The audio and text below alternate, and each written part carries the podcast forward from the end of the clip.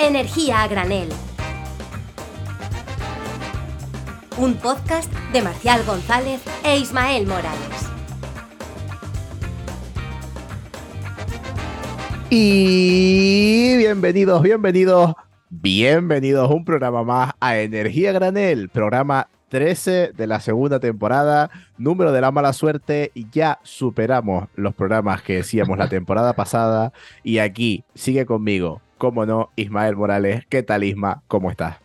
Aquí estamos, la resistencia energética otra vez más, ya por fin. Bueno, sí, el, el, programa 13, la mala suerte, si somos supersticiosos y tal, pero bueno, quien quiera creer en esas cosas. La eh... verdad que te, tenemos que decir las cosas como son, que es que ya hemos grabado la entrevista, después de, o sea, estamos grabando esto después de haber grabado la entrevista.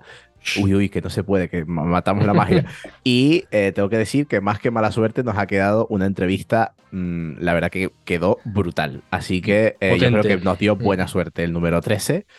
Y bueno, pues antes de entrar con la entrevista, vamos entonces a que tú me comentes tu sección de las malas noticias vienen volando y las buenas cojeando. Y cuéntame esta cojea, esta, ¿qué es lo que, qué me traes hoy? Esta vuela prácticamente a la velocidad de la luz, porque lo han recogido además muchos medios y es como, bueno, si yo soy del lobo y del petróleo, pues cojo cobertura en todas las portadas. Y es que la demanda mundial de petróleo alcanzará en este 2023 un nuevo máximo histórico de 102 millones de barriles diarios, según la Agencia Internacional de Energía, que revisó su eh, proyección previa y con 200.000 barriles diarios al alza, ¿no?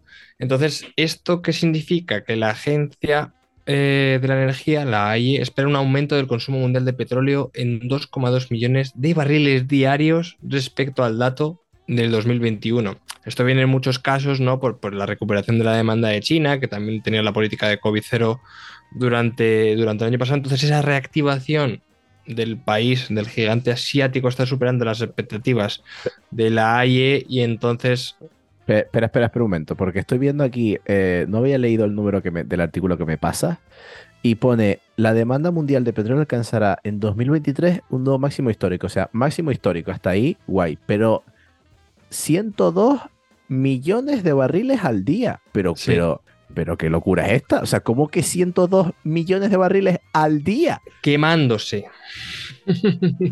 Pero, claro. Pero ¿y esta, lo, pero ¿y esta locura qué es?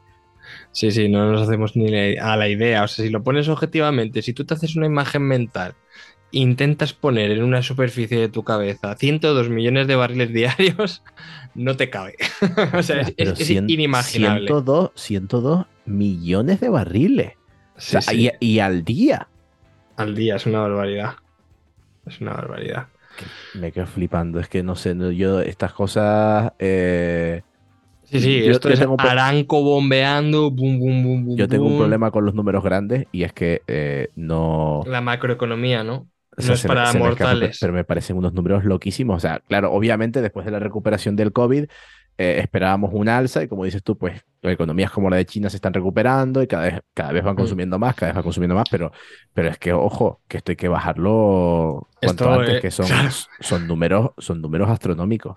Esto quiere significar, y aquí no acabamos, que la electrificación del transporte y la reducción del uso de la movilidad en muchos casos, y, tipo transporte sostenible, como puede ser eh, transporte público, aumentar esa, esa, demanda, pues va lenta, no, lentísima.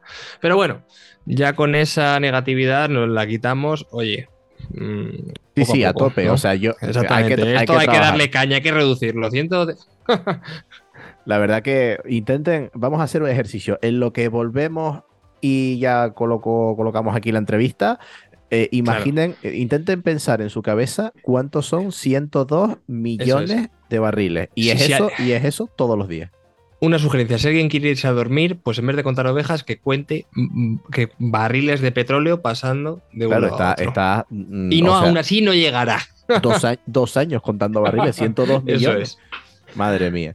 Bueno, y antes de pasar a la entrevista, no quería dejar pasar la ocasión de, si no han escuchado nuestro programa anterior, el programa de Japón, decirles que lo escuchen, porque eh, hemos sacado en primicia un súper temazo hecho exactamente para el programa y no quería dejar pasar la ocasión de darle las gracias a la voz de semejante temazo que es Turbina barra baja Freddy en Twitter, por si le quieren seguir, eh, un amigo mío muy cercano que no solo hizo que la canción tuviera muchísima más calidad, sino que lo más importante es que les libró a todos ustedes de haber escuchado la primera versión que yo le mandé a Ismael, que era con mi voz.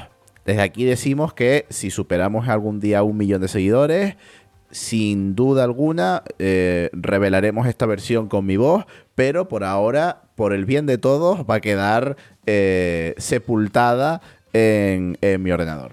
Sin más, vamos con, la entrevista. Muchas gracias a, recordemos, arroba turbina barra baja Freddy por si le quieren seguir en Twitter.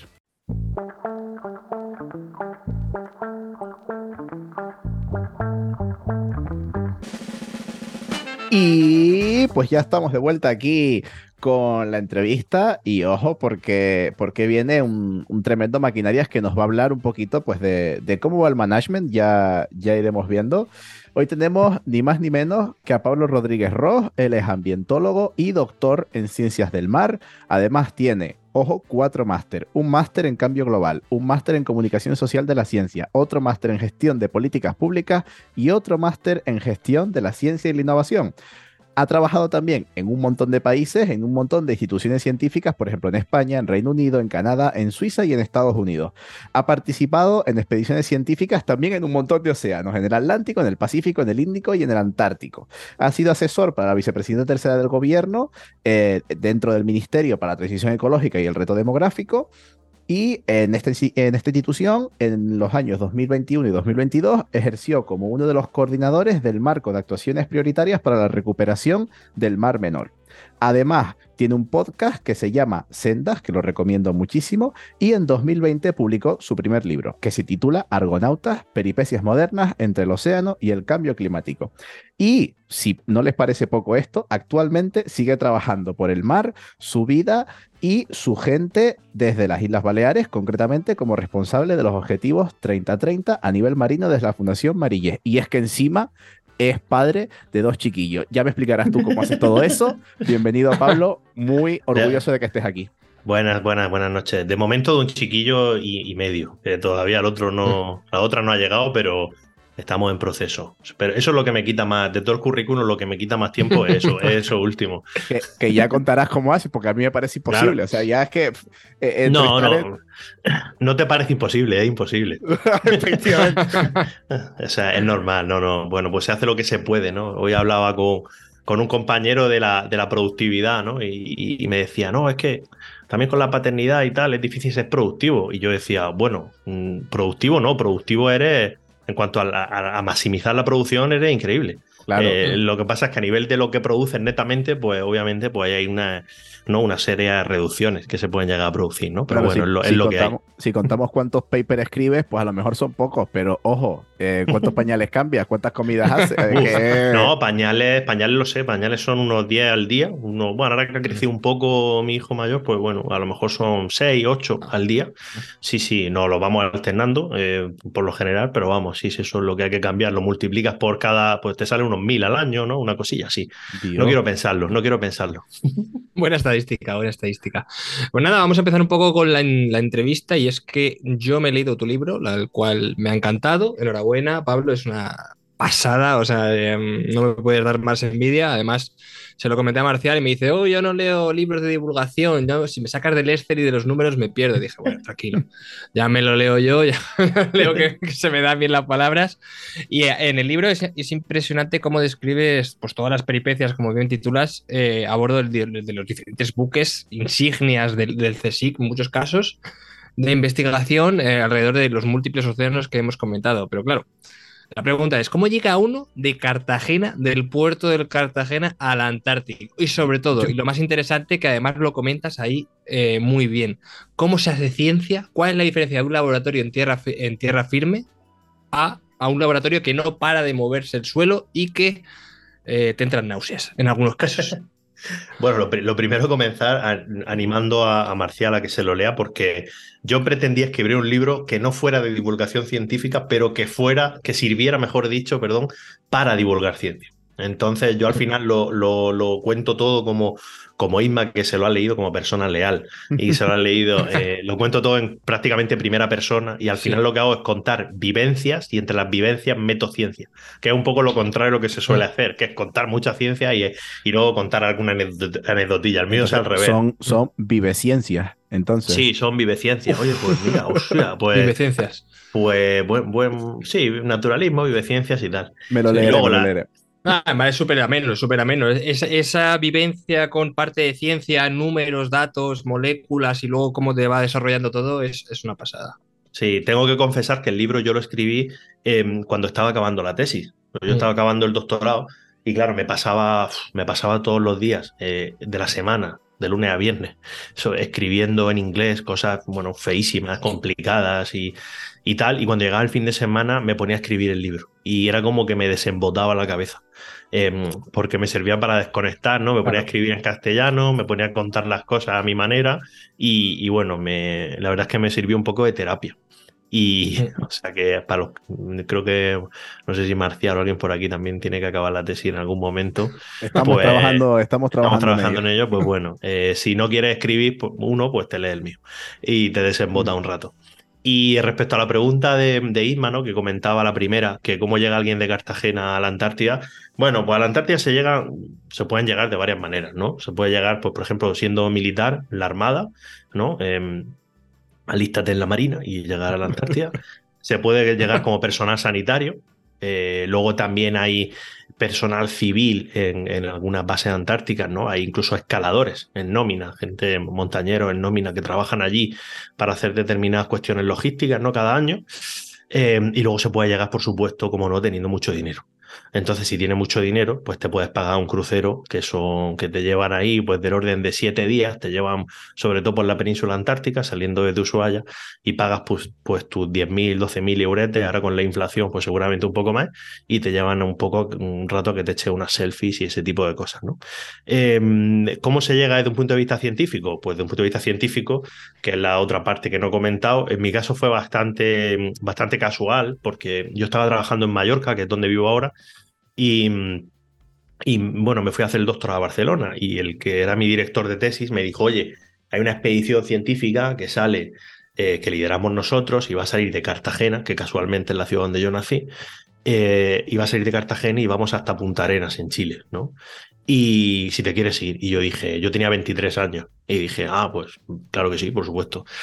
Yo sabía, claro, claro, yo me, lo, me pregunta o me afirmas, me lo dijo, me lo cuentan, ¿no? Yo me subí ahí y, y nada, y yo sabía que después había, esa era la previa a una expedición antártica. Pero claro, la expedición antártica pues, había que pasar un montón de reconocimientos médicos, que lo cuento en el libro. Eh, bueno, era una locura aquello, ¿no? Entonces yo me subí en el barco en plan, mm, llego a Chile y me vuelvo.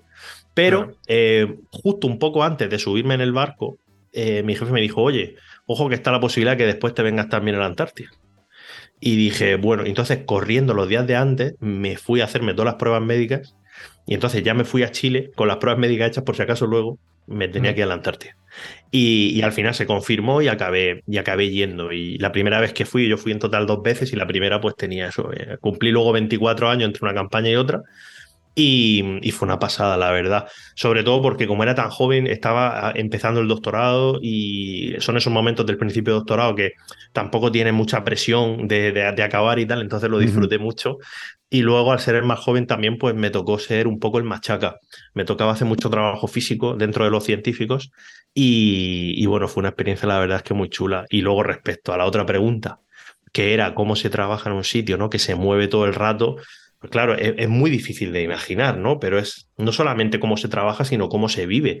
Porque tú acabas de trabajar y el barco se sigue moviendo. O sea, el barco se mueve cuando estás trabajando, cuando estás durmiendo, cuando estás duchándote, cuando estás en el baño. O sea, el barco se mueve. Eh, y una cosa bastante graciosa, que no recuerdo si en el libro la conté, es que también se mueve cuando va al gimnasio. Entonces, no, lo contaste. Eso no lo cuento en el libro, creo, y, es una pena porque es bastante, es bastante gracioso, ¿no? Porque allí teníamos gimnasio, ¿no? los buques de gimnasio y hay cinta de correr.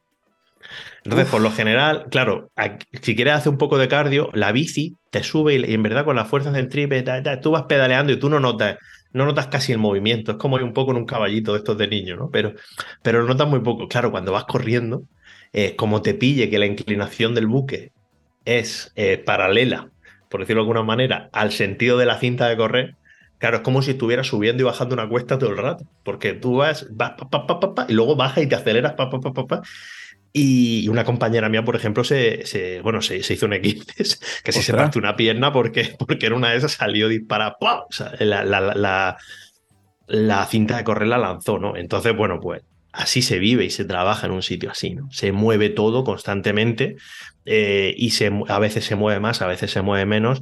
La vez que más tiempo estuve yo embarcado seguido fueron 45 días. Y, claro, al final, pues bueno, mm, luego te acostumbras, ¿no? Pero, pero si se mueve mucho, da igual que estés acostumbrado que acabas, acabas mareado y lo pasas mal. Sí, sí. ¿Y, qué tal el frío? Bueno, el frío, sí, el frío allí en el océano Antártico lo que sucede es que como cualquier océano, las temperaturas son más suaves. Entonces, cuando, como nosotros íbamos, íbamos navegando en el océano, la temperatura, yo qué sé, rondaba los 0 grados, 5 mm. menos 5, 10 grados, 10 grados a veces. Eh, por lo general no bajaba de cero, bajaba a veces, pero, pero muy poco, ¿no? Entonces eran unas temperaturas como, como yo qué sé, como si te vas en invierno a los Pirineos o algo así, ¿no? Mm. O, sea, no era un frío que, que no se pudiera tolerar. Más frío pasé cuando estuve trabajando en Canadá, que ahí sí que pasé un invierno. Eh, un invierno además, porque fui el invierno, hice una tontería. Bueno, me, cuadraba la estancia y me fui el invierno.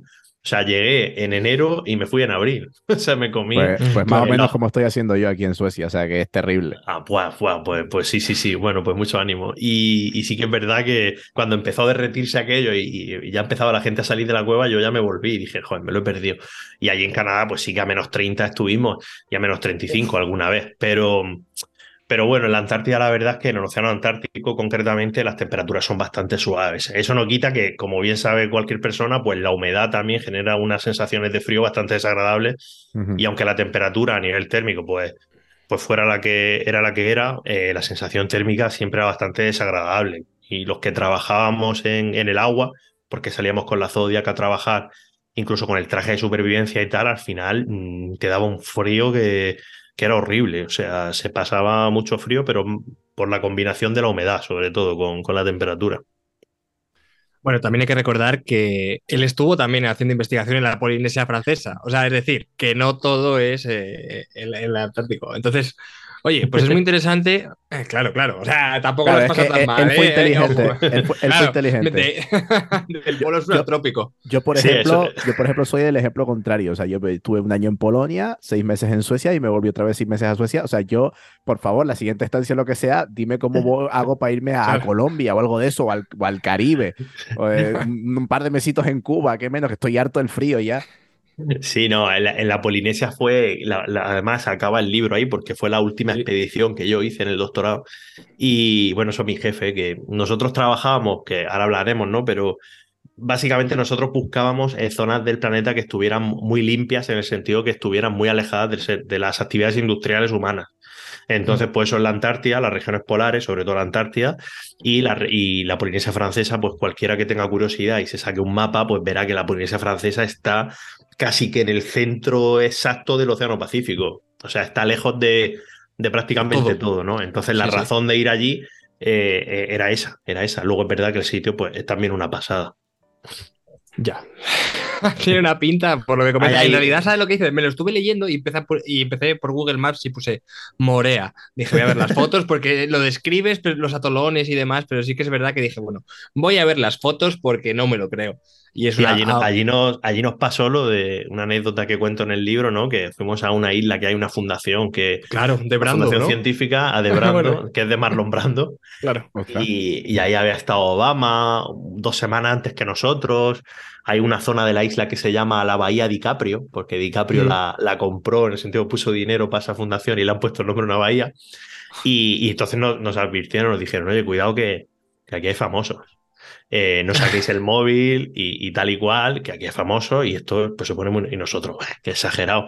Claro, famosos a no ser que sea muy famoso, nosotros que veníamos de España era como lo mismo este famoso a saber dónde, en Australia, por ejemplo, porque nos pasó con algunos de Bollywood, que nos decía, claro, claro, nos pasó con algunos que nos decían, uy, este no sé, y yo, decía, pues este tío no lo he visto en mi vida, no sé quién es, pero sí que nos pasó comiendo, que se nos sentaron al eran dos mesas en, un, en una playa desierta y, se nos, y, en, en, una estábamos nosotros y en otra se sentó eh, Bradley Cooper con su pareja de entonces, que no sé si sigue siendo ahora, que es la modelo Irina Saik.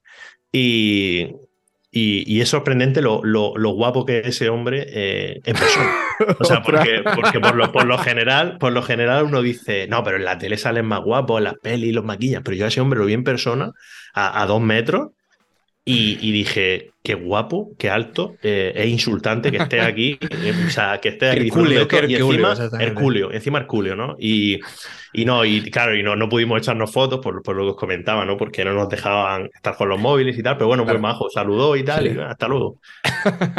bueno, pero volviendo un poco, más allá de la investigación que le hiciste al cutis de Bradley Cooper, seguramente ya sos ojazo que te puede tener, em, pues tú ibas prácticamente, bueno, en el libro describes muy bien, pues muchos de los procesos que rigen los océanos, la la temperatura, los vientos, y cómo todo interactúa con el clima y todos los patrones y variables que, que influyen en ello, pero sobre todo tu tesis doctoral no la voy a decir explícitamente, pero se basaba en cazar nubes.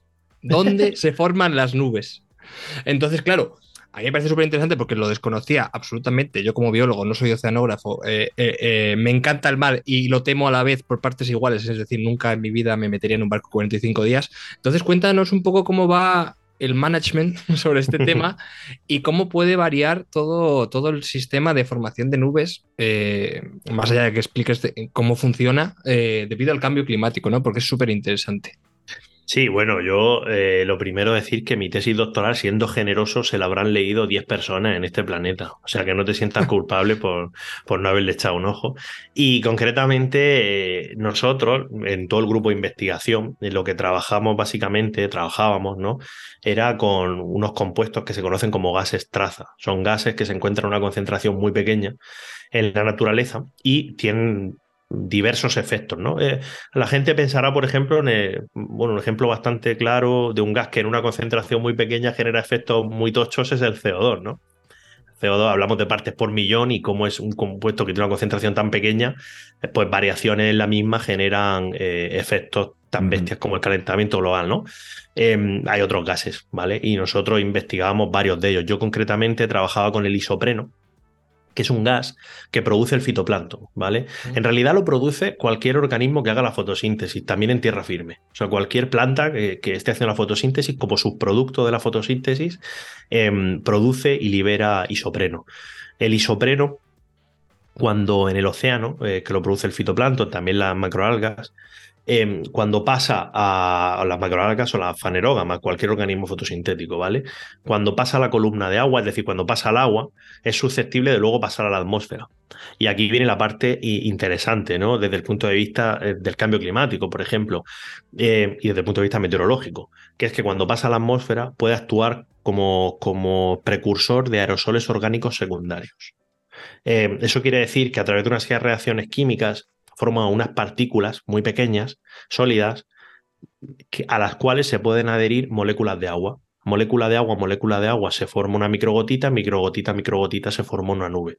¿Vale? Estos compuestos, al final, lo que hacen es participar en los procesos de formación de nubes. Entonces, nosotros investigábamos todo este proceso desde incluso cogiendo agua, eh, que tuvimos varios intentos y, en una lo conseguimos, desde cogiendo agua de la propia nube, hasta eh, desde, lo, desde, el agua marina, ¿no? Cómo se produce a nivel de, por ejemplo, cuál es la composición del fitoplancton, que es lo que yo más hacía, ¿no? ¿Qué tipo de fitoplancton hay? ¿Cómo se produce esto de gas? ¿Cómo se libera? ¿Cómo se emite? ¿Qué efectos tiene esto? ¿Cómo podemos estimar cuándo hay este gas o cuándo no? Yo, por ejemplo, hice mucho de satélite, en plan, cómo, cómo utilizando imágenes de satélite podemos estimar la concentración de este gas en superficie en regiones del planeta en las cuales ahora mismo no estamos muestreando, sino como yo desde mi casa pues puedo saber a lo mejor cuál es la concentración de este gas, ¿no? Y si esto está influyendo en la formación de nubes o no. Como decía antes, buscábamos regiones muy limpias, regiones muy alejadas de la actividad humana. Em, ¿Por qué? Porque la actividad humana también emite otros gases y otras partículas que interfieren en estos procesos de formación de nubes. Y decía lo del cambio climático porque la interacción, las interacciones entre los aerosoles, las nubes, estos procesos, es una de las cosas que más incertidumbre, incertidumbre perdón, aporta a los modelos de cambio climático. Si miráis la tabla de la incertidumbre, por ejemplo, en cuanto al forzamiento radiativo, pues veréis que los procesos relacionados con las nubes, los aerosoles y tal, creo que ahora mismo es lo que más incertidumbre eh, aporta, porque se desconoce eh, en gran parte mm, cómo se producen estas reacciones, cómo se producen estos procesos y sobre todo, si no lo conoce a nivel experimental y empírico, cómo luego puedes modelizarlo y, introducirlo en un modelo, ¿no? Y no sé si me he profundizado mucho o no. No, no, genial. Es que encima, mm. eh, yo siempre lo digo, ¿no? Que las tesis y las investigaciones sobre ciencias básicas muchas veces son mucho más interesantes que, que las que yo hago sobre eh, cosas más técnicas como la ingeniería y súper guay. O sea, claro, tienes que saber cómo funciona la atmósfera, por así decirlo, de forma basal, de forma normal, mm. para después estudiar súper bien cómo influye eh, la, acción humana en todo esto. Eh, pero sí, sí, o sea, muy guay. Aquí el biólogo Ismael, no sé si tendrá algo más que aportar, porque yo, conocimiento sobre esto. No, pero bueno, Isma, como es biólogo, Isma o sea, conoce seguramente la hipótesis Gaia de Lovelock, ¿no? Que al final Lovelock decía que el planeta es un sistema, eh, un sistema autoadaptativo, que se no sé qué. Bueno, esto al final no se ha podido demostrar nunca empíricamente que esta hipótesis sea cierta, pero sí que ha servido para, para por decirlo de alguna manera, estimular un montón de campos de, de ciencia adyacentes. Y, y en este caso hablamos de lo que yo comento es la hipótesis CLO, que se llama Cloud, y la L es de Lovelock, porque Lovelock también propuso esto, ¿no? Como el fitoplancton pues podía liberar determinados compuestos que generaban indirectamente nubes que hacían que incidieran menos radiación ultravioleta sobre, sobre ellos. Entonces, como ¿es, el fitoplancton capaz de generarse una nube encima de su cabeza para que el sol no le queme? Esa sería la pregunta, así en plata, ¿no? Eh, obviamente el fitoplancton no lo hace conscientemente, pero sí que como fenómeno físico, químico, biológico existe, se produce. Eh, este es un hecho, ¿no? Entonces, bueno, está todo muy relacionado con la disciplina científica de la biogeoquímica. Pues, pues, o sea, brutalmente interesante. A mí todas estas cosas que me parecen magia negra, me, parece que siempre que están, están brutales. Lo que tiene ser científico y no un ingeniero. claro, efectivamente, totalmente, totalmente de acuerdo. Eh, bueno, pues aparte de invitarles a que se lean el libro de, Pablo Ross, invitarme a mí también a que me lea el libro, eh, les invito a que se lean su, tesis, concretamente, pues las últimas, los dos últimos párrafos de los agradecimientos, y ahí lo voy a dejar para que lo quiera buscar. Otra de las cosas que has hecho, que dijimos antes eh, en tu extensísimo currículum, es que has estudiado mucho el caso del Mar Menor. Eh, vamos ya entrando un poquito más en harina de lo que queremos hablar en el, programa. Y, o sea, cuéntame, mm, ¿cómo, o sea, obviamente, pues el Mar Menor es algo a lo que supongo que has estado pues desde tu infancia, pues desde vivir en Cartagena, muy ligado a ello, porque no solo hay madrileños en el Mar Menor, también hay gente de Murcia. Eh, entonces, cuéntanos cómo, cómo ha sido, o sea, qué es lo que está pasando en el Mar Menor, haznos un poquito de introducción a todo este caso. Uf, pues eh, el Mar Menor, para la gente que no lo sepa, pues es una laguna hipersalina costera situada en el sureste de la región de Murcia, en la costa eh, mayoritariamente de Cartagena. Y, tiene unas, bueno, como es una laguna hipersalina, ya, ya he hecho un poco de spoiler, ¿no? Tiene unas características que lo diferencian del Mediterráneo. Eh, por, principalmente una, una, salinidad muy elevada debido al eh, intercambio restringido de aguas que tiene con el mar Mediterráneo y también em, otros fenómenos como por ejemplo las variaciones de temperatura. ¿no? El mar menor es un, eh, para que la gente se lo imagine, es como si fuera un lago, entonces las temperaturas pueden, son más elevadas en verano que en el Mediterráneo y también son más frías que en, que, en, invierno que en el Mediterráneo, que es una cosa que mucha gente no, no, se imagina, ¿no? Eh, también se enfría, obviamente, en el invierno mucho más. Esto hace que tenga una biodiversidad única, pero una biodiversidad y unos ecosistemas únicos que desde, desde hace siglos, diría, porque ya desde que los romanos empezaron a echar eh, metales e historias, eh, pues ha sufrido impactos, ¿no? Entonces, pues el, el principal enigma o, dilema del Mar Menor es em, qué es el Mar Menor, porque se ha alterado tantas veces, se ha cambiado a lo largo de la historia eh, sus habitantes, ¿no? Sus seres, los seres que lo habitan, tanto seres humanos como, como, como la biodiversidad. Como, madrileño Como madrileños, ¿no? Eh, antes solo había romanos, luego madrileños. ¿no?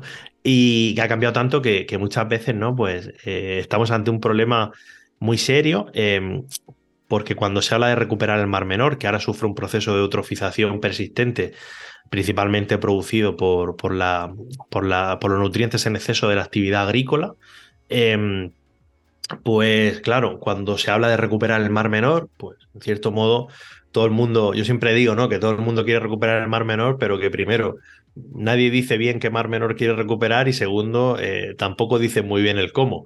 Entonces es un poco un, dilema, ¿no? Un enigma. Eh, se habla mucho, se hace poco y se propone menos.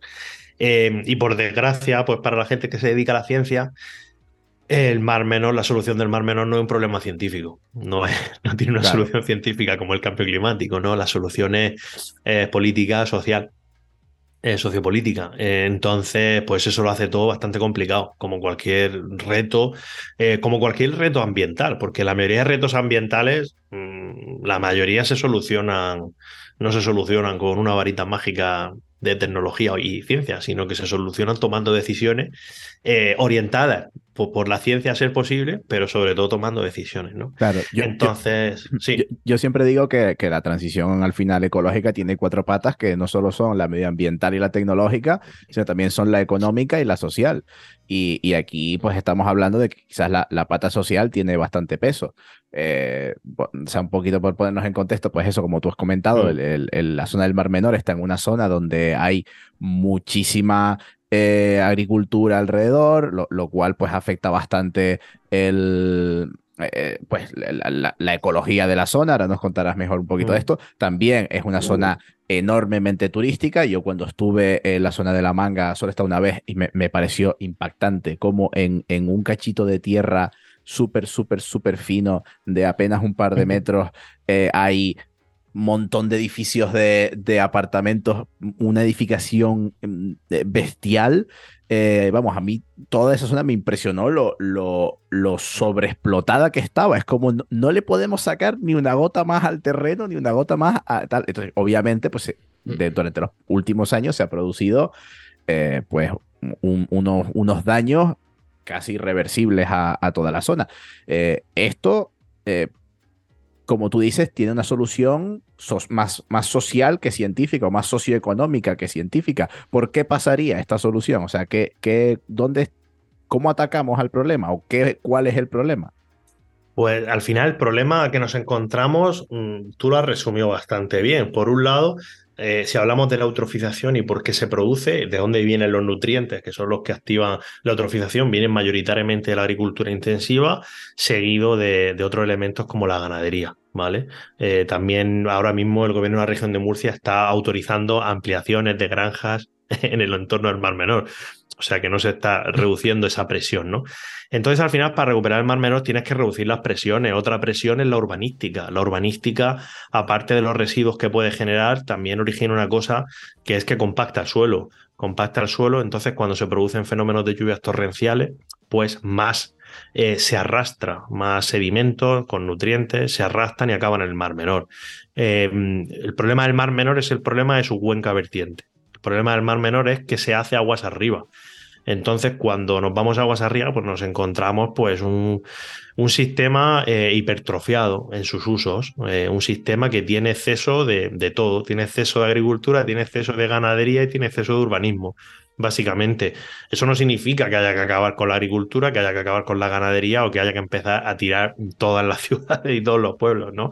Es una falacia que dicen desde algunos sitios, ¿no? Pero sí que es cierto que hay que hay que reducir y hay que buscar un equilibrio. Entonces, claro, muchas veces te dicen, bueno, pero ese equilibrio ya lo tenemos. Dice, bueno, mientras sigan apareciendo peces muertos en la orilla, eh, a mí me tienes que convencer muy bien de que hay un equilibrio, ¿no? Yo creo que si hay, si, si hay una laguna que está verde, pues no, la sostenibilidad no existe. Eh, que es una cosa bastante interesante, ¿no? Porque eh, mucho, la palabra sostenible, ¿no? Que Andreu escriba, ha escrito el libro ahora, se ha pervertido mucho. Y, allí te dicen que toda la ganadería, toda la agricultura, todo, lo que se hace es sostenible, eh, pero luego pasan cositas. Entonces, si pasan cositas, como que aparezcan peces muertos en la orilla, pues muy sostenible no es, por mucho que tú le, por mucho que tú tengas siete certificaciones de siete De que empresas eres- de que de que eso es sostenible. A mí me da igual, a mí sí. Quiero decir, si, si, si pasa eso, pues sostenible no eres. Y la verdad es que no es discutible, pero para claro. mucha gente sí, ¿no? Entonces el problema es que, pues para, para solucionarlo, pues eh, primero, eh, es un problema político porque a nivel competencial las comunidades autónomas tienen prácticamente todas las competencias en las cuestiones ambientales. Entonces, si una comunidad autónoma, si un territorio no quiere solucionar su problema, pues es muy difícil, muy difícil que incluso desde, desde el Estado o desde un ayuntamiento que fuese un poco outsider, pues intente solucionar eh, esta cuestión. Y básicamente un problema multifactorial y habría que actuar en todo, en todo, en todos esos factores, ¿no? Por ejemplo, pues antes, como os comentaba, ¿no? Se están autorizando ahora mismo ampliaciones de macrogranjas, que son macrogranjas, en el entorno del Mar Menor. Algo que incluso eh, con. ah, De hecho, se ha autorizado una ampliación con 10 informes en contra de la Confederación Hidrográfica. Em, claro, mm, yo como mínimo no se va a solucionar amplia- incrementando las presiones. Hombre, Eso claro. lo podemos tener claro. La pata social, o sea, esto no está movilizando a la gente de allí. Eh, vamos a ver, pues, típico vecino que está concienciado, que ve la noticia, que, que además, joder, eh, digamos que todo el mundo, más allá de Murcia, conoce el Mar Menor por lo que está pasando. Mm. ¿No está activando a la movilización social para exigirle y presionar al gobierno de decir, oye, vamos a poner un poco de coherencia y sentido común en esto porque nos lo estamos cargando? Es una respuesta, eh, es una pregunta muy compleja que tiene muchas respuestas, ¿no? Porque ya nos, adentramos en un terreno bastante sociológico. Y, pero si me preguntas a mí, eh, por un lado, eh, todo ese descontento ciudadano se ha tu, impresión, tu impresión, Mi ¿sabes? O sea, impresión, mi sí. impresión es que hay una incultura científica y ambiental generalizada, promovida o despromovida, mejor dicho, por los poderes públicos. Claro. Había una incultura, mm, yo siempre lo cuento, que a mí una señora en el Mar Menor que tiene 80 años me dijo, yo no sabía la biodiversidad que había en el Mar Menor hasta que apareció muerta en la orilla. Eh, y una persona que ha vivido en la orilla del Mar Menor toda su vida. Entonces, hay mucha incultura que promovida, o sea, activamente se ha, se ha promovido que no, que no se explique bien, que no se haga divulgación científica y ambiental bien hecha. Eh, las universidades han estado de espaldas totalmente a hacer iniciativas valientes en esta cuestión. Eh, y básicamente los pocos que han hecho tradicionalmente algo de concienciación siempre han sido las entidades ecologistas allí en la zona, eh, concretamente la Asociación de Naturalistas del Sureste, históricamente y más recientemente una iniciativa que es ciudadana, que fue Pacto por el Mar Menor, que sigue en activo. Eh, entonces, claro, ¿qué pasa? Tienes por un lado eso, ¿no? Que, que es un tema del que cuando los científicos y científicas estaban diciendo, eh, para que os hagáis una idea, estos son décadas de científicos y científicas diciendo, el Mar Menor va a petar, ¿vale? Así en plata. Eh, ni caso, ni caso. Claro, como no peta, mientras no peta, la gente dice, qué alarmista, ¿no? Que no peta, ¿no? Claro, eh, hasta que peta. Claro. Pues para que, se, para que se dé una idea, cuando peta, que es en 2015 aproximadamente, cuando se produce la primera crisis, crisis distrófica que se conoce, la sopa verde, eh, eh, dos años antes, eh, el consejero de, de Agricultura decía que el problema del Mar Menor era por las cremas solares. ¿Vale? Esto, esto lo ha dicho esta persona hasta en sede judicial. No, es que a mí me llegaban informaciones de que eran las cremas solares y el juez, esto que se está juzgando ahora, le dijo, oye, ¿qué informaciones? Y le dijo, bueno, la verdad es que científicas no eran, eran cosas que me comentaban Claro, me, lo dijo, todo. me lo dijo mi primo.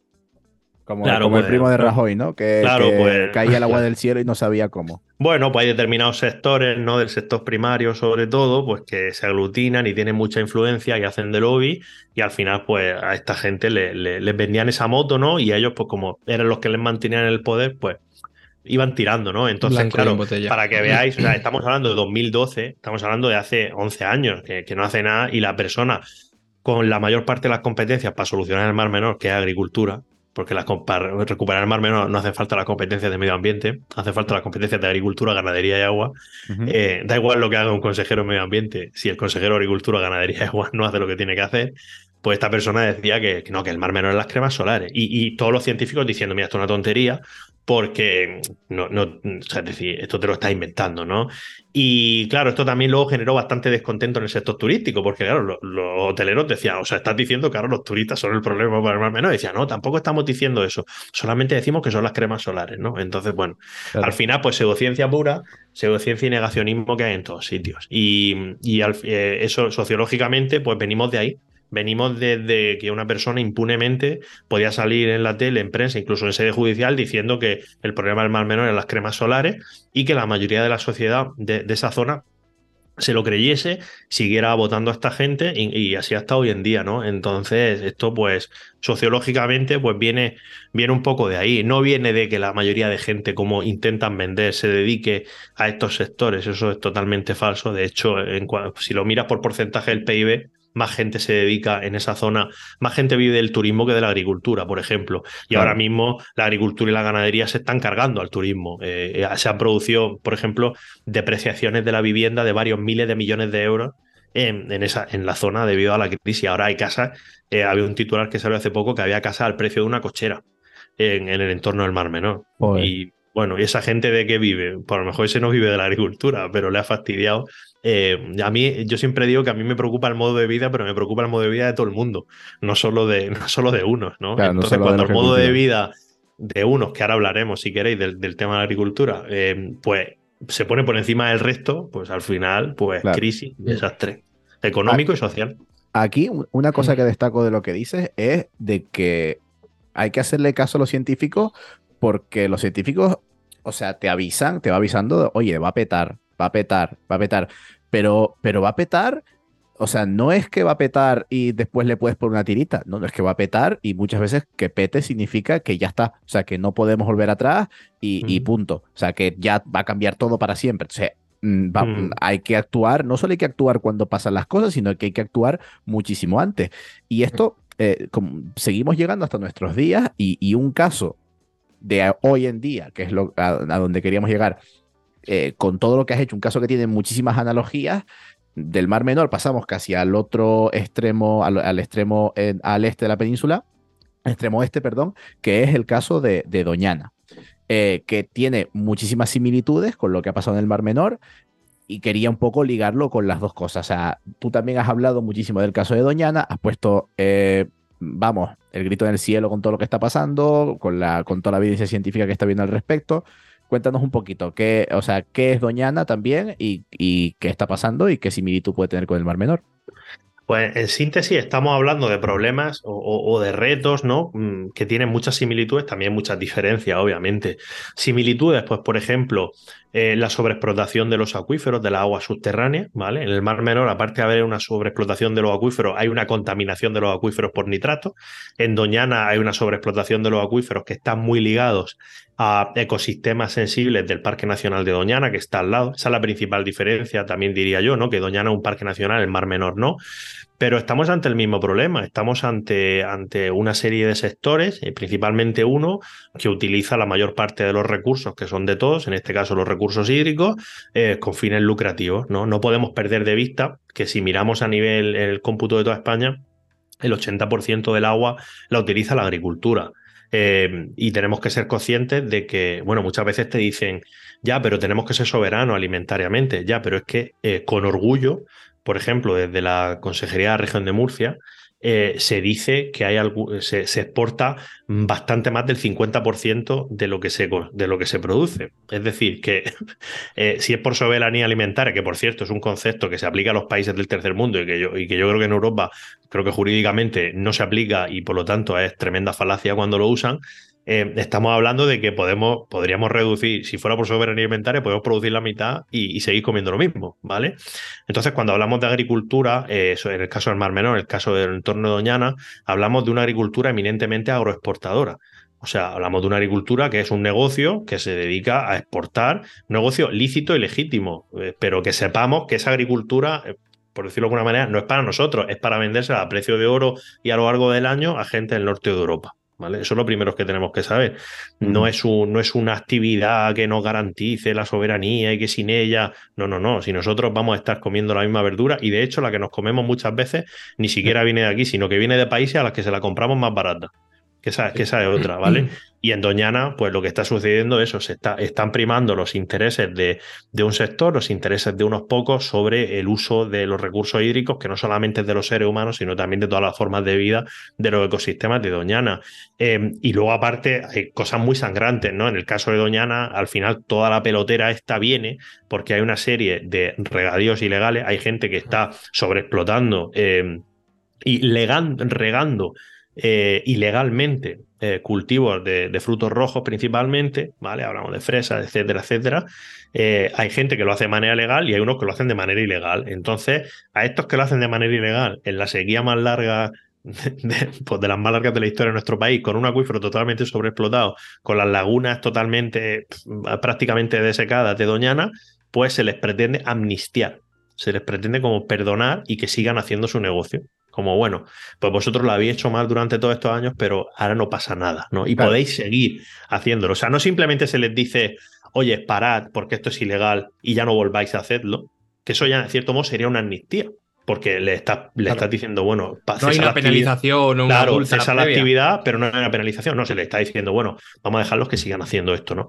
Y, y, al final todo viene de ahí, ¿no? Estamos en un momento que los recursos hídricos en nuestro país, pues es un tema muy candente, es un tema muy sensible y tenemos que prepararnos para los escenarios que vienen. Y tanto en el caso del Mar Menor como en el caso de Doñana, pues hay una, hay una demanda en exceso de los recursos hídricos que tiene la cuenca.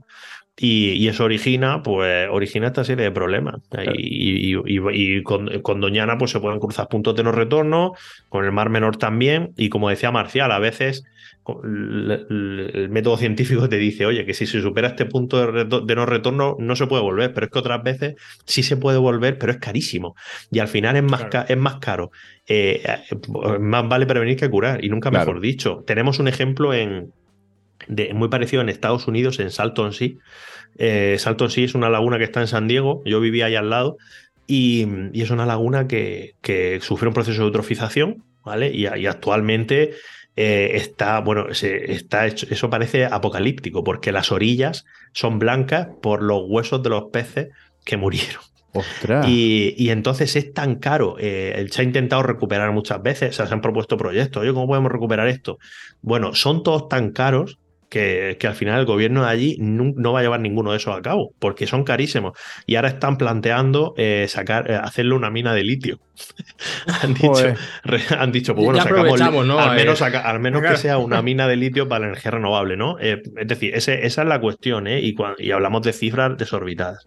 y Doñana, pues aparte, también se ha visto mucho en, los medios y tal, porque Doñana simbólicamente para mucha gente es muy importante y también, también para muchas organizaciones conservacionistas. Tened en cuenta que WWF España eh, prácticamente surge en Doñana y de hecho posee eh, 3.000 hectáreas de Doñana. O sea, que se, que se dice pronto, ¿no? Entonces, eh, claro, es un tema que, que toca muchas fibras eh, sobre todo porque ha sido en un año que, todos sabemos la sequía como está, todos sabemos los problemas que está originando y, hombre, lo que no se puede hacer, pues, bueno, Marcial, si quieres comentar la noticia que, que, decíamos antes de, de Doñana, ¿no? Eh, eh, es, que, ya no solamente eso, es que hoy, hoy otra. Sí. Es que eso, eso es lo que te iba a decir, que, que al final, o sea, yo necesito que tú me expliques cómo cómo se puede seguir adelante con todo esto, porque ya hemos visto lo que pasó en el Mar Menor, ya hemos visto todo lo que está pasando con Doñana. De hecho, iba a comentar, según el CSIC, en un artículo de hace unos meses, decía que ya el 59% de las lagunas del Parque Nacional de Doñana se, han secado durante la última época. O sea que ya tenemos daños clarísimos, muy, muy, muy, muy graves en la zona. Una zona que es parque natural, con importancia no solo dentro de España, sino también dentro de Europa.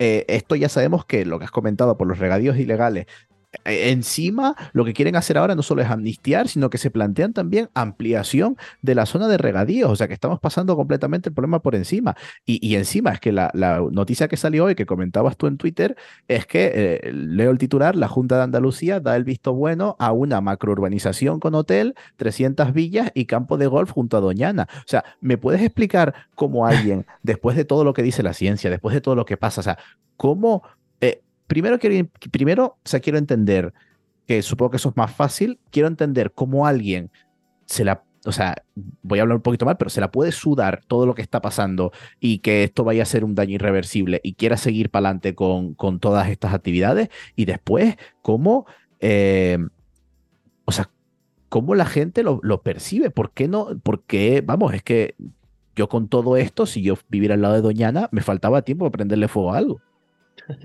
Bueno, respecto a, comentaba un poco, ¿no? Cuando desde Europa también dicen que, por aquí no. Claro, Europa tiene capacidad de sancionar, pero Europa no sanciona a las comunidades autónomas. Europa no sanciona a los municipios. Europa sanciona a los estados. Entonces, si Europa sanciona, no, va a pagarlo la Junta de Andalucía, no va a pagarlo el gobierno de la región de Murcia, lo vamos a pagar todos los españoles. ¿Vale? Eso, eso, eso lo digo porque a veces nos mucha gente dirá, bueno, pues es un problema que se lo coman los andaluces o es un problema, bueno, como multen, lo pagamos todo, eso es lo primero. Pero ya no solo económicamente, sino que si desaparece Doñana, el problema no va a ser de los que viven al lado de Doñana, o sea, estamos perdiendo un, paraje natural con un, con un valor tremendo.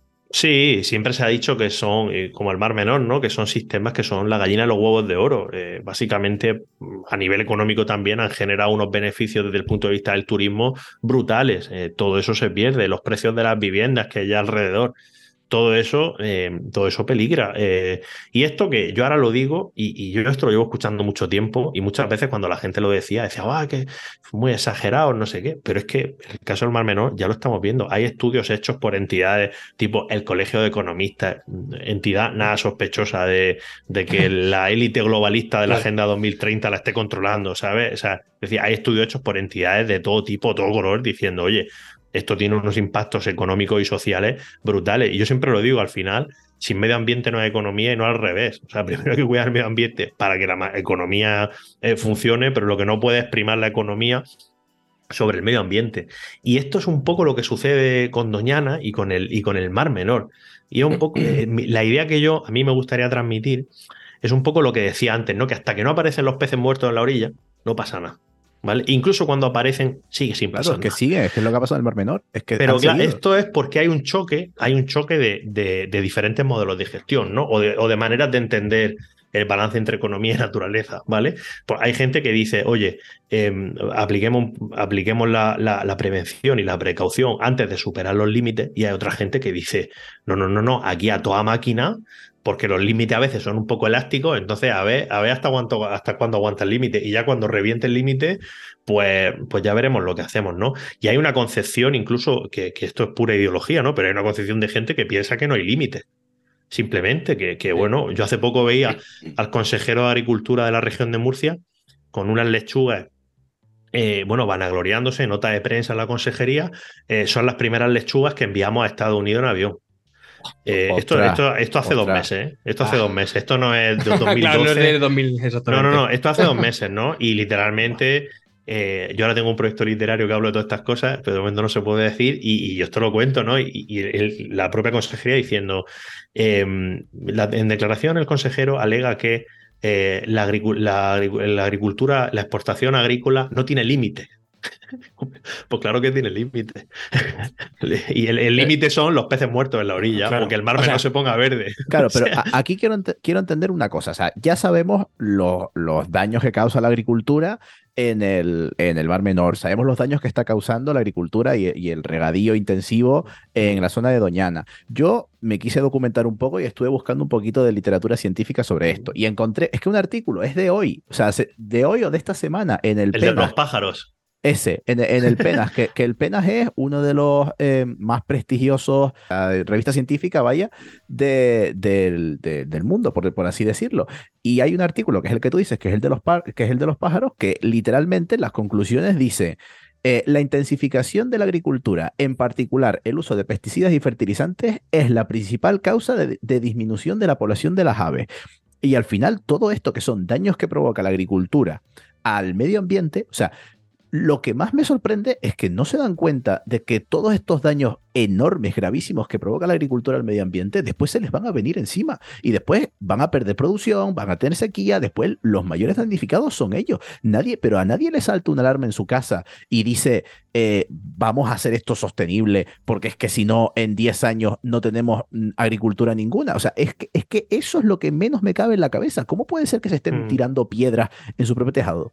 Bueno, también sucede que en la agricultura, la, agricultura es un sector que obviamente pues, tiene un problema gordísimo con esto y los que nos preocupamos por esto en gran parte nos preocupamos por los agricultores, porque igual que con el cambio climático sabemos lo que les va a pasar y, cuando no hacen caso, eh, tal. Lo fácil sería decir, no hacen caso, igual que a los votantes, ¿no? Pues unos votan esto porque son tontos, esto, lo fácil sería pensar así, ¿no? Luego, si, si uno se lo toma en serio, se toma en serio estas cuestiones y, se adentra, pues se da cuenta, por ejemplo, que en la agricultura, em, por ejemplo, en el caso del entorno del Mar Menor, se está dando también desde hace muchos años una por decirlo de alguna manera, amazonización, comparándolo con Amazon, en el sentido que, ¿qué es lo que sucede ahí? Como comentaba antes, una actividad eminentemente agroexportadora. Entonces se basa en exportar. Claro, si tú lo piensas, un pequeño agricultor pensarlo, es ¿eh? simplemente vosotros, que a lo mejor no tenéis ni idea del tema, como un pequeño agricultor, un tío que tiene ahí 4 o 5 hectáreas, como ese tío que planta melones los lleva a Alemania.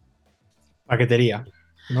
Eh, claro, o sea, tú imagínate que tú, distribuidoras, ¿no? Claro, que tú logísticamente dijese, oye, quiero, no, no puede, no, tienes la capacidad. Entonces, ¿qué es lo que sucede? Que al final lo que hay son una serie de empresas eh, muy grandes que se dedican a la distribución y a la agroexportación, ¿vale? Son empresas agroexportadoras que lo que hacen es que a los pequeños y medianos agricultores les van pagando, ¿vale? Por las cosechas, etcétera, etcétera. Y es un modelo bastante cómodo para ellos de vivir, porque tienes como unos precios asegurados ¿vale? Esto tiene luego otras externalidades negativas, ahora comentaré una, por ejemplo, pero, pero básicamente el problema es que este modelo de negocio está cambiando de lo que era la agricultura tradicional o, una agricultura que también pudiera exportar, pero no tales volúmenes, a que haya unas macrocorporaciones, ¿vale? Que estén por encima de esta gente diciéndole, yo te pago esto, eh, tú sácame tantas cosechas, tal al año, no sé qué, no sé cuántos. Y al final, pues también ellos están metidos ahí. ¿Cómo los sacas de ahí?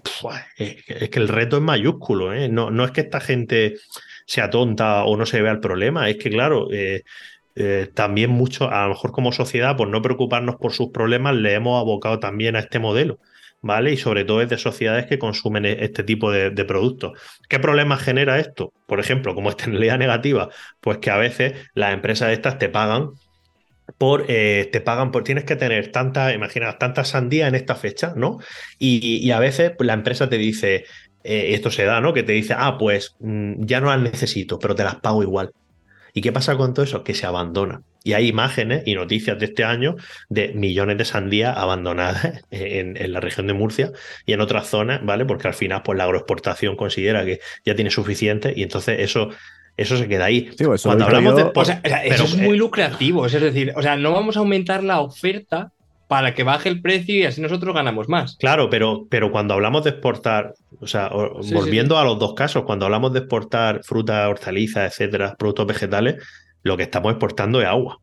Sí, sí, totalmente. Vale, que esto es una cosa que se pierde de vista. O sea, es decir, estamos en un, país con problemas de agua y estamos por el 80%. Si el 80% lo dedicamos a la agricultura y el 50% de la agricultura eh, a, nivel estatal, eh, o sea, si te metes en la página del Ministerio de Agricultura, Pesca y Alimentación, que recoge los datos de cada comunidad autónoma, te, indica el Ministerio de Agricultura actualmente, yo miré los datos para 2022, que más del 50% alrededor, o sea, pero un poco por encima del 50% de lo que se produce en toda España se exporta y en algunas frutas, como por ejemplo los cítricos, se llega al 70%.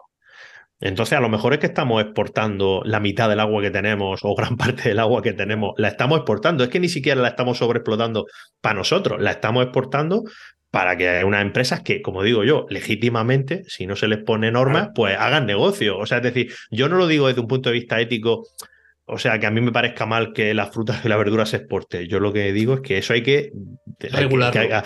y hay que decir que el negocio es ese. O sea, el negocio, ahora mismo estamos hablando de un negocio, una actividad agroexportadora. O sea, el negocio es exportar la fruta y la verdura. Y esto es lo que está sucediendo en Doñana, lo que está sucediendo en el entorno del Mar Menor. Estas empresas, por ejemplo, en el entorno del Mar, Menor, se han aglutinado en un lobby negacionista que, básicamente pues, dice cosas totalmente pseudocientíficas, se dedica a lanzar bulos, se dedica a pagarle a pagar, a presionar a periodistas, comprar espacio informativo, cualquier medio de comunicación, como ya casi todos son privados, pues si pagas, al final te dejan un hueco y esto es lo que están haciendo, intentar desviar la atención pública. ¿Por qué? Pues porque se han dado cuenta que gran parte de la gente ya no se está creyendo según qué cosas, porque gran parte de la gente ha visto los peces muertos en la orilla y sabe por qué se producen. Entonces, claro, ahí, ahí es cuando ya se han puesto un poco nerviosas y sobre todo porque eh, la presión ciudadana hizo, por ejemplo, que, que centros comerciales de, del norte de Europa, pues eh, eh, reclamaran, en el caso del Mar Menor, reclamaran que, estaba pasando allí con las verduras que ellos se comen y las frutas que ellos se comen, ¿no? Que si esto era así, ellos iban a dejar, iban a cancelar los contratos. Y entonces, bueno, ahí al fin y al cabo, luego cada uno a nivel empresarial, pues hacen un poco sus piruetas, ¿no? Y, y hablan de que la agricultura es sostenible y de precisión, bastante gracioso, ¿no? Porque aquí tenemos un ingeniero y un biólogo y, claro, la precisión no, no garantiza la sostenibilidad. O sea, que algo puede ser tremendamente preciso, o sea, eh, voy a poner un ejemplo muy tonto, es como si dices, no, es que yo a esta persona la mato como nadie, es que a esta persona le pego un tiro que, que se lo pego tan bien, se lo Ni una gota de sangre. Ni una gota de sangre, pero, pero perfecto, que entra la bala, sale, la recojo, luego se descompone allí detrás, la bala cae por allí, se descompone, la bala biodegradable, y, ya, pero es que, aunque esto es que la están matando. Claro, es que la están matando, ya, ya, pero, pero ojo, ¿eh? pero, pero fíjate cómo la estoy matando, ¿eh? eh es un ejemplo burdo, ¿no? Pero, pero es un poco, es una falacia total, ¿no? Como que al final la tecnología pues, es un camino para hacer las cosas sostenibles, puede ayudar a hacer las cosas sostenibles, pero no es garantía de ello. O sea, a veces eh, simplemente hay que reducir y, no pasa nada por decirlo, porque ya la tecnología no te va a dar una eficiencia negativa, o sea, por decirlo de alguna manera, no te vaya a, regenerar un ecosistema, ¿vale? Entonces al final el volumen es tan grande que, que, bueno, por muy... Y luego se da la paradoja, con el agua se ha dado la paradoja de Hebons totalmente y hay una espiral de consumo que básicamente cuanto más eficiencia hay en el, en el uso del agua, más, agua se pide y más se consume, ¿vale? Que esto hay evidencia histórica. Eh, ahora, por ejemplo, con el, con el dilema, bueno, el dilema, ¿no? El debate con el trasvase Tajo Segura. Claro, por un lado te están diciendo que cada vez usan menos agua porque son más eficientes. Ahora no les puedes recortar un litro y dices tú, pero entonces ¿en qué quedamos? Porque si cada vez utilizas menos agua y eres más eficiente, ¿por qué no se pueden reducir los insumos de agua? ¿no? porque quieren hacer más capos de gol. Porque quieren hacer más y ya está. Bueno, sí, o, lo que sea. es interesante lo, lo, que dices, la verdad que los números, te digo, me han dejado destrozado, son demoledores y es que claro, si el 80% del agua se destina a agricultura y el 40%, o sea, y la mitad de los productos agrícolas se destinan a exportación, nos podríamos ahorrar el 40, o sea, podríamos reducir mañana, por así decirlo, entre comillas, ¿no? El 40% de nuestro consumo de agua fácil. Entonces me parece. Sí, hombre, enviando a mucha gente al paro, porque mucha gente vive de este negocio. sí, sí, yo, habría que hacerlo inteligentemente. Yo no, lo digo, yo no lo digo como que me parezca mal. Yo lo que creo que ya es un hito sería que la gente lo supiera que esto es así. O sea, decía, a mí lo que me parece importante es que la gente diga, bueno, primero que me parece mal, ¿vale? A mí me parece que se podría reducir bastante. A lo mejor no llega al nivel de subsistencia mínimo, pero sí que es verdad que seamos conscientes de que nos estamos lucrando exportando recursos naturales que son de todos, es para el beneficio de unos pocos. ¿Vale? y, y, sobre todo es, es, una frase muy famosa con el tema de Doñana, que lo decía Fernando Valladares, esa frase de ni fresas ni Doñana, ¿no? De, sí. de, la, sí, la dijo originariamente el director de la EBD y luego... Ah, eso. Eh, sí, pero creo que Fernando la repitió también, ¿no? Que él decía, al final por este camino ni fresas ni Doñana, porque al final nos van a pegar tales multas, va a ser... Y luego al final lo que la gente tiene que entender es que, es como en el Mar Menor, al final... Em, cuando estas empresas, eh, estas macroempresas que están por encima agroexportando, cuando deje de ser rentable, cuando les pongan regulaciones, estas empresas se van a ir de ahí, se van, se van y se van a quedar los pequeños agricultores allí tirados. Y, estas empresas se van, se van a otro sitio que les haga más rentable. Y es así, y siempre ha sido así, y se dedican a eso. De hecho, en la región de Murcia ya está pasando. Hay empresas que, eh, que se piensan que, que, que, ya, quisiera yo, ¿no? Que en el Mar Menor se pusieran un poco más duros con las restricciones agrícolas y ya se están yendo a otras zonas de la región de Murcia. Y, y ese agricultor, ¿qué va a hacer? ¿Qué va a hacer? Pues, porque no tiene terreno en los dos sitios, tiene los terrenos donde los tiene. ¿Ese qué va a hacer? Pues a plantar alfalfa. Eh, claro. es que al final, mm, al final esta gente esquilma un territorio, me sabe mal decirlo. Si no se le pone, si no se le pone coto, esquilma un territorio y luego se va. Y te deja un territorio desertificado porque la agricultura intensiva acelera la desertificación, pese a que digan lo contrario, y eh, es netamente emisora de, CO2, no, no, no, es un sumidero porque hay mucho bulo de que la, actividad agrícola en, este, en estas prácticas de actividad agrícola son sumideros de carbono, eh, luchan contra la desertificación, toda la evidencia científica apunta a que es mentira, o sea, pero década y década y siguen repitiéndolo. Entonces en esa estamos, estamos en un punto de inflexión y este siglo las cosas se pueden poner muy feas. Claro, sobre todo por, porque, joder, porque es que mm. este modelo de voy a una región, la esquilmo hasta que ya no da más y encima se va a quedar muerta esa región, me voy y la dejo muerta medioambientalmente y, y, económicamente. Yo ya, la, la, única, la última pregunta que te he dado, ya, la, una pregunta para, para cerrar todo esto. Esto es una pregunta que te la estoy haciendo yo, Marcial González, que tú la respondes si quieres, pero es que una de las similitudes que yo encuentro entre Murcia y Andalucía, eh, aparte de todas estas cosas medioambientalmente que hemos dicho, es que son las dos comunidades en España con mayor presencia en el gobierno de Vox. ¿Tú crees que eso puede tener algo que ver? Y esto, esta pregunta te la estoy haciendo yo y tú la respondes si quieres y si no, me dice que yo estoy loco y, ya está. Bueno, es, un poco que antes el huevo la gallina, ¿no? Eh, por un lado sí, pero por otro lado que, es fruto de qué, ¿no? Y a su vez también es verdad que los comicios electorales fueron en fechas diferentes en ambas, en ambas zonas y sí que habrá que ver ahora qué pasa, ¿no? Porque sí que es verdad que parece que, que Vox, en este caso en Andalucía, tocó techo y cuando se vuelven a repetir las elecciones ya no subió ¿vale? Y en la región de Murcia, pues ya veremos qué pasa, ¿no? Pero bueno, se debe básicamente a, cuando hay esta desinformación que yo comentaba antes, esta es mi teoría, cuando hay esta desinformación intencionada, em, que durante muchos años te viene guay, porque la gente está ahí que no se te queja y tal, pero yo siempre lo digo, el problema con, y, y lo he dicho trabajando en todos los sitios que he trabajado, el problema con la pseudociencia y el problema con no ponerle coto a los bulos y a este tipo de cosas, es que aunque en un momento te venga bien, cuidado, que dentro de unos años te los vas a comer con patatas, porque el día que se giren contra ti, y eso es lo que ha pasado, por ejemplo, en la región de Murcia, la región de Murcia, la fundación esta que es, un lobby que ha surgido en el campo de Cartagena, eh, la, la apadrinó y está formada por gente del Partido Popular de la región de Murcia. Esta, esta, esta, entidad, bueno, literalmente el presidente ha ido allí a, dar discursos, etcétera, etcétera, etcétera, y vamos, que le han estado mm, han estado rimando la sardina allí todo lo que han podido. Y, de repente mm, esta gente ha visto que, ellos como quieren más y más, y el problema es que cuando tú quieres más y más siempre va a haber un loco que te va a prometer más, aunque sea mentira y aunque sea imposible, siempre hay alguien más loco, y en este caso el loco, pues es esta gente de Vox. Entonces ahora este, este lobby se ha girado y entonces ahora eh, están contra, eh, se ha peleado con el PP y el PP decía en la región de Murcia que es el, lo peor que le ha pasado a la región de Murcia, este lobby de repente, que es el lobby que ellos como repito, han apadrinado, han creado, etcétera, etcétera. Entonces, al final, pues les ha venido muy bien que la gente eh, sea inculta científica y ambientalmente durante muchas décadas. Le ha venido muy bien tener al lobby este, pues financiándole y diciéndole lo que ellos querían y, enriqueciéndose. Em, pero claro, este lobby se gira y entonces tú estás muerto. Y entonces esto es un poco lo que sucede también en Andalucía, ¿no? Esta re... al final, al, final... al final es un poco lo que pasa cuando pones, como se dice en el dicho, cuando pones la zorra, cuida a las gallinas, ¿no? Claro, y al final cuando hablamos de enriquecerse, y ya por una pincelada final, cuando hablamos de que esta actividad pues, genera, genera empleo y genera unos beneficios, pero Ojo, eh, uno se, que uno se ponga a mirar la evolución histórica del paro y del PIB per cápita de los municipios del campo de Cartagena, donde ha crecido de manera desmesurada el, regadío en las últimas décadas, porque algunos de ellos son los más pobres de España, no de la región de Murcia, sino de mm. España. O sea que la riqueza, bueno, eh, el PIB como medidor de la riqueza, bueno, depende cómo se reparta, porque si al final se lo están quedando dos o tres, que es lo que pasa allí, porque uno dice, eh, bueno, es que con los impuestos, esto los ingresos que esto genera, madre mía. Uno se piensa que va para allá y a lo mejor se encuentra que esos pueblos son, son Silicon Valley, ¿sabes? No, no, no, no, no. Eso es, un, eso es un desastre. Yo vengo de allí, eso es un desastre. Y esos pueblos son un desastre. Y mi familia, yo soy, vamos, mis siete de mis ocho bisabuelos eran del campo de Cartagena de diversos municipios.